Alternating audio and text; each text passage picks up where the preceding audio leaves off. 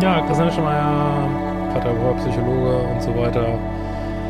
Eifersuchtskurs geht bald los. Was haben wir denn noch? Es geht jetzt im Oktober. Da ist wieder Selbstliebe-Challenge Advanced und die Wohlfühl-Challenge geht los.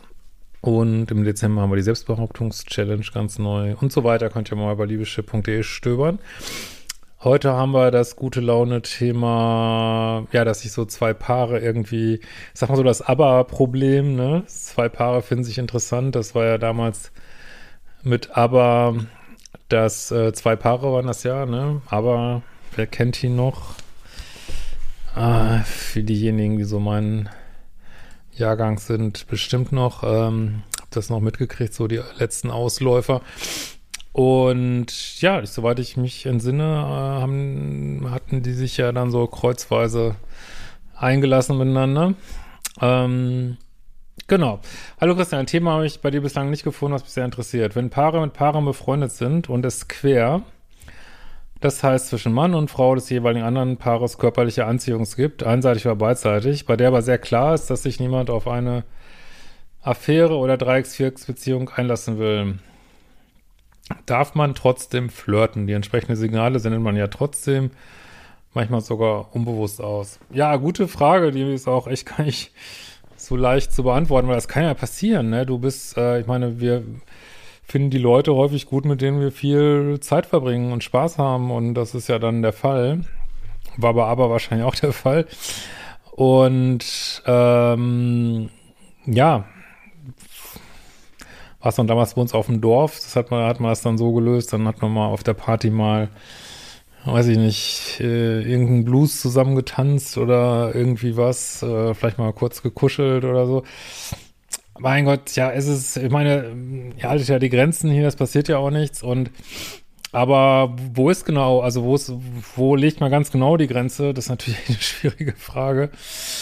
Äh, weil mh, mm, es ist ein Stück Realität, und man ist sicherlich ganz gut beraten, wenn man so dieses, diese Vierer-Konstellation erhalten will, da auch nicht zu viel Feuer reinzumachen, weil das ist ja klar, sobald das eine Schwelle überschreitet und ähm, zwei da irgendwie enger werden als die Ursprungspaare, dann fliegt das natürlich alles auseinander, ne? Ähm, so, ähm, ja, also ich würde sagen, okay, mein Gott, wir sind auch nur Menschen und ähm, ist ja auch ein Kompliment, wenn man andere Menschen auch ganz gut findet. Aber ja, man sollte schon, denke ich, wenn ihr in diesem Setting bleiben wollt, ich meine Gott, macht was ihr wollt, ne, wenn ihr euch da sagt, ist mir uns doch alles scheißegal, äh, lassen wir einfach laufen. Ja, man muss eben halt immer nur mit den Konsequenzen leben, so, ne?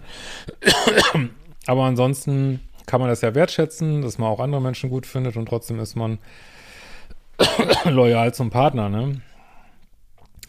Aber ob das jetzt eine gute Idee ist, dann so ähm, aggressiv zu flirten, also so, wenn man so richtig, wenn ihr so richtig gut drauf seid, könnt ihr das natürlich ähm, irgendwelchen Settings kann man es vielleicht auch mal thematisieren, ne? Und vielleicht hilft das auch, das ein bisschen im Zaum zu halten,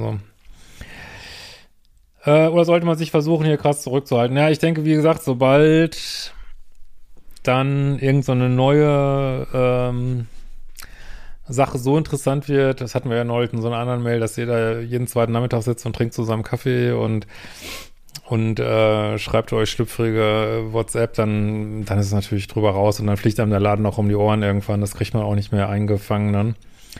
Also von daher, ähm, ja, würde ich vielleicht nicht unbedingt mich jetzt so zu zweit treffen, aber solange ihr in diesem Paar-Setting bleibt, ja, so ist ja jetzt, ja, kann man es ja auch vielleicht ein bisschen genießen, keine Ahnung. Äh, oder einfach genießen. Ja, wie gesagt, wenn ihr, glaube ich, gute, gesunde Grenzen habt, kann man es, glaube ich, auch genießen. Oder sollte man die Freundschaft im Zweifel beenden?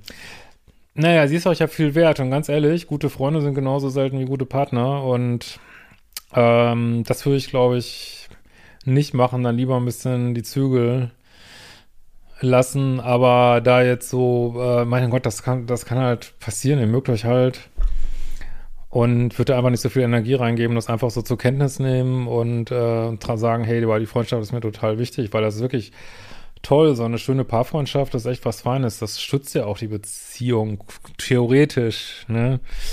Aber es ist, es ist ein Tanz auf dem Drahtseil, das verstehe ich schon. Ne? Es ist ja nichts ohne Konsequenzen. Der andere Partner, die andere Partnerin spürt ja unter Umständen auch, dass da Anziehung ist. Ja, wie gesagt, vielleicht kann man auch mal sagen, boah, da ist ja irgendwie so ein Vibe zwischen uns. Schön, freut mich. Äh, und gleichzeitig aber irgendwie körpersprachlich, verbal deutlich machen, ich werde diese Grenze hier halten. Also man kann das so anerkennen, ne, dass es so ist. Und dann geht es eben weiter, ne. Ja, würde mich freuen, deine Meinung zuzuhören. Äh, viele Grüße, Katschkolivskola. Tja, in diesem Sinne, wenn ihr auch solche Fragen habt, äh, dann schreibt mir gern. Und ähm, mich natürlich neulich ja gefragt, warum hier immer so viel halbrussische Namen auftauchen. Ich meine, erstmal gibt es für die Neuen, es gibt diese Namen natürlich gar nicht. Und nein, wir schreiben nicht nur Russen oder ähm, Weißrussen oder ich weiß nicht was, sondern es ist einfach meine Art, das zu anonymisieren, habe ich auch schon immer so gemacht und werde ich auch weiter so machen. In diesem Sinne, wir sehen uns bald wieder.